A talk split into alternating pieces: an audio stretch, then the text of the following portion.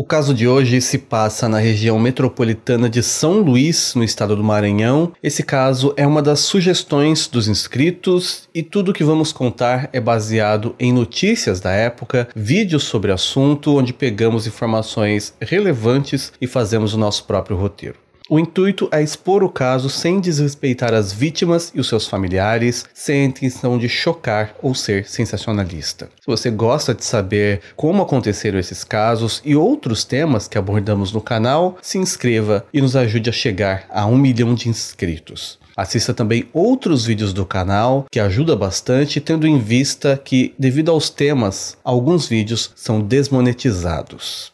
Hoje vamos conhecer o caso Alana Ludmilla.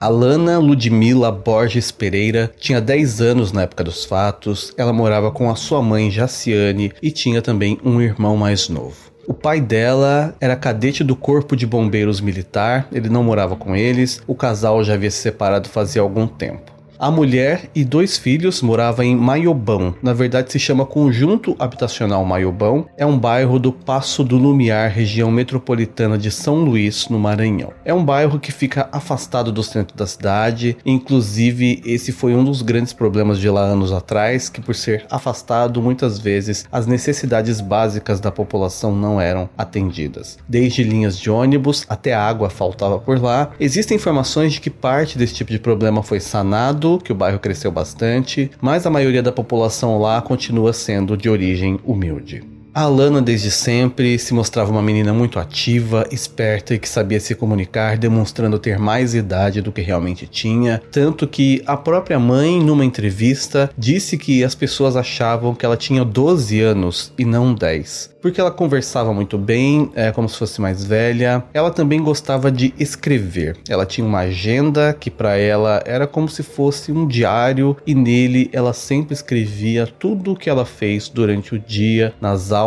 com quem ela conversou, o que ela comia, do que ela brincava. A mãe disse que ela adorava ter o que escrever ali ela tinha também o costume de ter versículos bíblicos nesse caderno, já que todas as noites a Jaciane lia com ela trechos da Bíblia antes de irem dormir. Além de conversar com a menina sobre religião, a mãe conta que falava com ela também sobre outras coisas, inclusive rapto de crianças e abuso sexual, para que a menina entendesse que haviam sinais que ela podia perceber que alguém mal intencionado podia fazer com ela e que ela deveria imediatamente contar à sua mãe quando visse que algo estava incomodando. Foi em novembro de 2017 que tudo aconteceu. Seria um dia comum na vida da família, mas havia um problema. A Jaciane ela estava desempregada na época e foi nesse mês que dias depois de ter feito contato com algumas empresas, ela finalmente tinha conseguido uma entrevista de emprego. É importante dizer que é, sempre que a Jaciane precisava sair para algum local que ela não podia levar os filhos, ela tinha que deixar na casa dos avós. Às vezes ela deixava o menor na casa dos avós e a menina ficava em casa é, com as portas trancadas, com uma chave reserva que a menina sabia onde estava. Mas sempre com instruções de que se alguém chamar, ela deveria ignorar, não atender porta, nada disso. Ela devia sempre ficar quieta na casa fechada.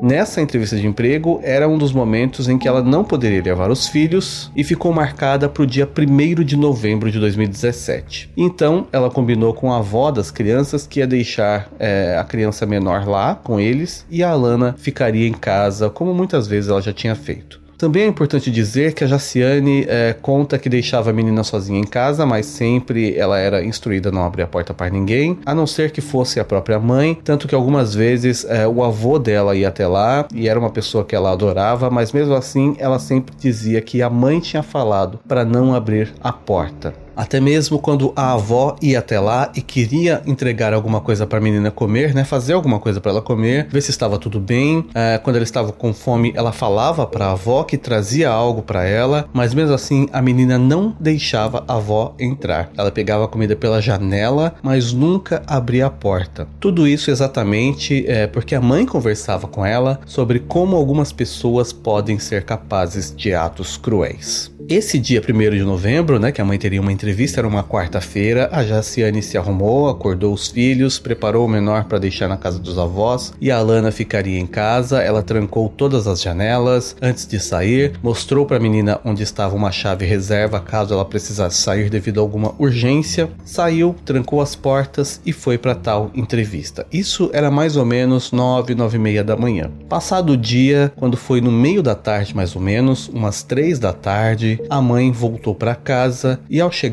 abriu o portão. Quando ela foi entrar na casa, ela percebeu que tinha algo errado. A casa não estava mais trancada como ela havia deixado. Preocupada, ela começou a chamar pela menina Alana, que não respondeu. Ela olhou nos quartos, banheiro e a menina não estava lá. Porém, ao mesmo tempo, não havia indício nenhum de que tinha acontecido alguma coisa para que a menina tivesse usado a chave reserva dela e saísse da casa, e ao mesmo tempo não havia nenhum sinal de arrombamento. Ela começou a perguntar a vizinhos, né, se ela havia saído e quem sabe estivesse na casa de alguém, mas ninguém tinha visto a menina pela rua, nem pelo bairro e nem com nenhuma outra criança que ela pudesse estar brincando esqueceu de avisar a mãe ou voltar para casa. No entanto, algumas pessoas começaram a dizer que viram mais cedo um carro parado próximo à casa. Esse carro seria um modelo C Palas 3, que não era de nenhum dos vizinhos, e quem contou isso achou muito suspeito ter um carro estranho por lá, e de repente, horas depois, a Jaciane está desesperada procurando a filha. De qualquer forma, amigos, vizinhos e parentes começaram uma busca pelo bairro, nos bairros vizinhos, em vários locais. Enquanto isso, a polícia também foi avisada e também procurava pela redondeza. A princípio, mesmo com a questão de a menina não abrir a porta para ninguém, supunha-se que seria alguém que teria contato com a Lana, já que a casa não havia sinal de arrombamento, que teria entrado lá e convencido-a de acompanhar essa pessoa. Mas o que poderia tanto atrair a menina ao ponto de ela primeira vez ceder, né, às regras que a mãe tinha colocado de não abrir a porta e seguir essa pessoa? Não se sabia. Pouco tempo depois das primeiras buscas, além da informação sobre o carro, uma nova pista surgiu. Um morador do bairro que ajudava a procurar localizou em um terreno baldio uma mochila e uma peça de roupa infantil feminina que essa pessoa achou que pudesse ser da Alana. Essas coisas teriam sido encontradas na região de um bairro próximo, um local nada comum para a menina, ou seja, ela não teria passado por ali sozinha, ela não teria ido atrás da mãe. Alguém provavelmente levou aquilo até lá, talvez junto com a menina. A mãe confirmou que esses itens eram da Alana.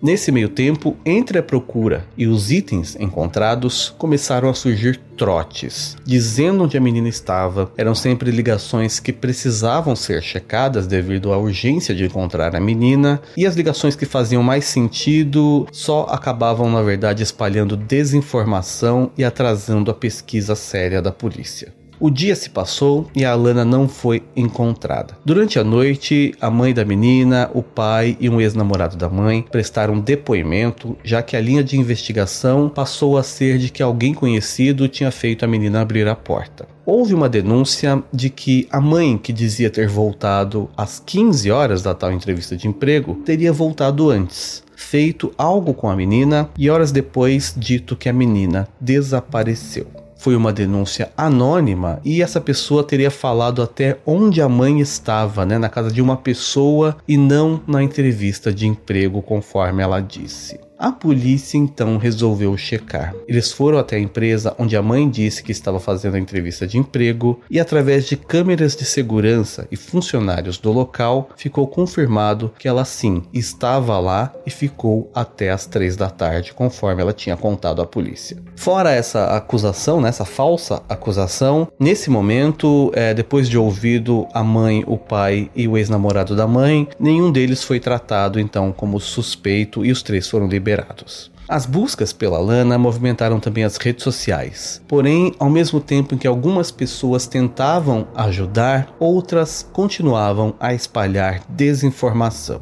Como foi o caso é, de dizer né, que talvez a mãe estivesse envolvida no próprio desaparecimento da filha. Disseram também é, lugares que a menina teria sido vista, e sempre que essas informações eram checadas, não levavam a nada. Porém, em meio a esses boatos, uma informação chamou a atenção da polícia. Algumas pessoas diziam que a Jaciane é, teria terminado seu relacionamento com o ex-namorado há dois meses atrás, né? Antes disso acontecer, porque supostamente ele teria tentado abusar da menina. É dito que a mãe ficou sabendo dessa tentativa de abuso e no mesmo momento teria expulsado o cara de casa, né? Teria mandado ele embora e terminou o relacionamento. Eu não consegui localizar nenhuma matéria ou vídeo onde a mãe afirma isso, que isso é verdadeiro. Mas aparentemente foi o suficiente para levantar a suspeita. E se a história da mãe, né, sobre ela ser suspeita foi checada a fundo e por que também não checar essa informação com relação ao ex-namorado da Jaciane? Foi aí que uma coisa mais suspeita ainda aconteceu. Depois de prestar depoimento e ser liberado, o tal ex-namorado da Jaciane, um rapaz chamado Robert Cerejo, sumiu da cidade. Começaram a dizer que ele tinha fugido e isso seria uma forma de ele estar assumindo a sua culpa.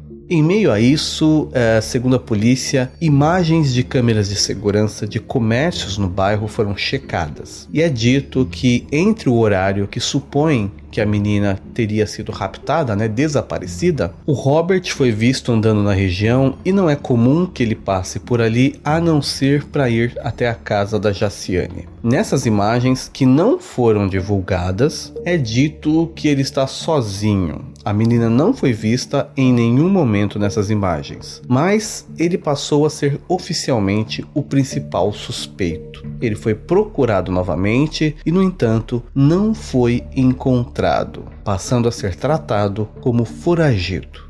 Nessa ocasião, novamente, as pessoas nas redes sociais, ao mesmo tempo em que se mostravam querendo ajudar, se viam em meio a outras pessoas que espalhavam notícias falsas e informações que prejudicaram o caso. Espalharam desde informações sobre a mãe, espalharam uma história falsa sobre a mãe saber dos abusos e permitir, até informações sobre terem achado a menina e nada disso era verdade. Chegaram até a postar uma foto do tio da menina menina dizendo que era o tal do ex-namorado foragido, o que acabou até prejudicando a vida do rapaz, né, esse tio da menina, que inclusive é, estava ajudando a procurar, tinha gente querendo bater nele, ele teve inclusive que gravar uma entrevista dizendo que ele não era o procurado porque ele estava correndo risco de ser linchado pela população. Quando foi no dia 3 de novembro, a menina ainda não havia sido encontrada, nem o Robert. No entanto, um vizinho da casa da onde a Lana sumiu disse que sentiu um cheiro incomum forte vindo do lado da casa da menina.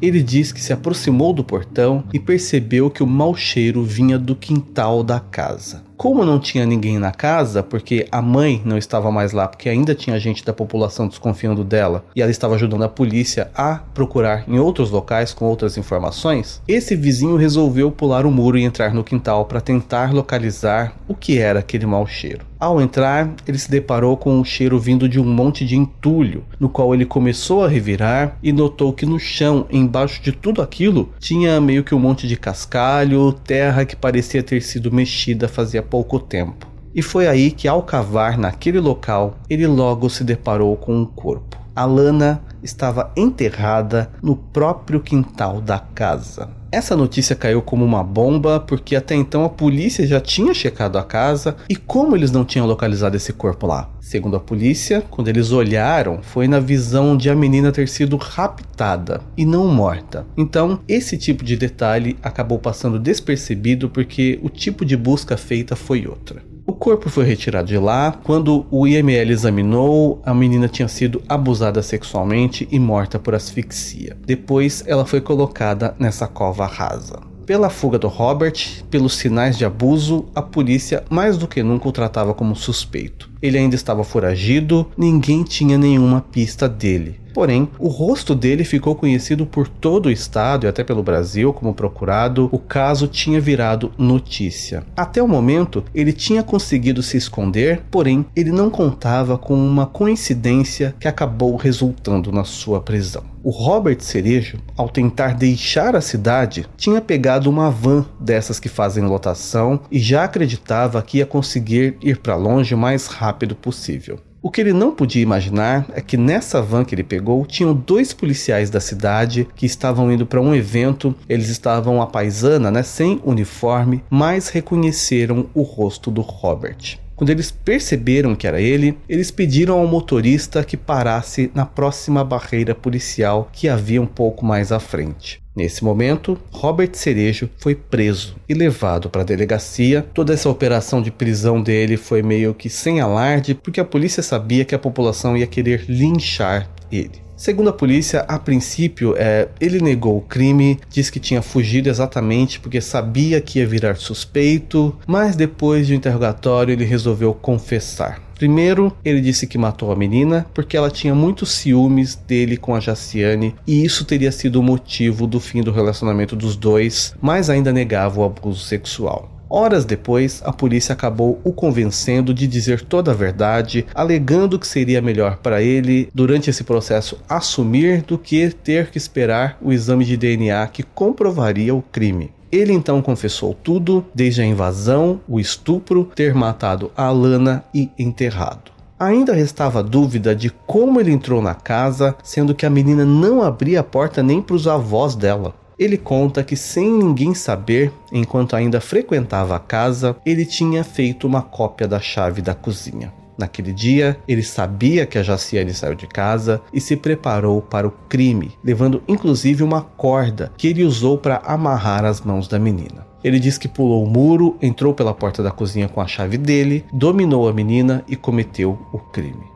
Robert, de 33 anos na época, permanece preso no complexo penitenciário de Pedrinhas, aguardando julgamento desde o dia 4 de novembro de 2017, conforme algumas notícias dizem. As acusações contra ele são de feminicídio, estupro de vulnerável e ocultação de cadáver. Em julho de 2018, existe a informação de que ele iria a júri popular, porém a defesa dele podia entrar com recurso. Caso não houvesse esse recurso, o juiz marcaria a data do julgamento, porém eu não consegui achar nenhuma notícia mais recente que informe alguma movimentação desse processo ou alguma data marcada. Nesse meio tempo surgiu inclusive um outro boato sobre essa história de que o Robert teria sido morto na prisão é, por outros detentos, mas não é verdade. Pelo menos as notícias dizem que ele está vivo aguardando o julgamento. Depois desse caso solucionado, né, apesar de que ainda estamos aguardando o julgamento do Robert, o grupo do Corpo de Bombeiros, onde o pai da menina atuava em homenagem a ela, recebeu o nome de Alana Ludmilla.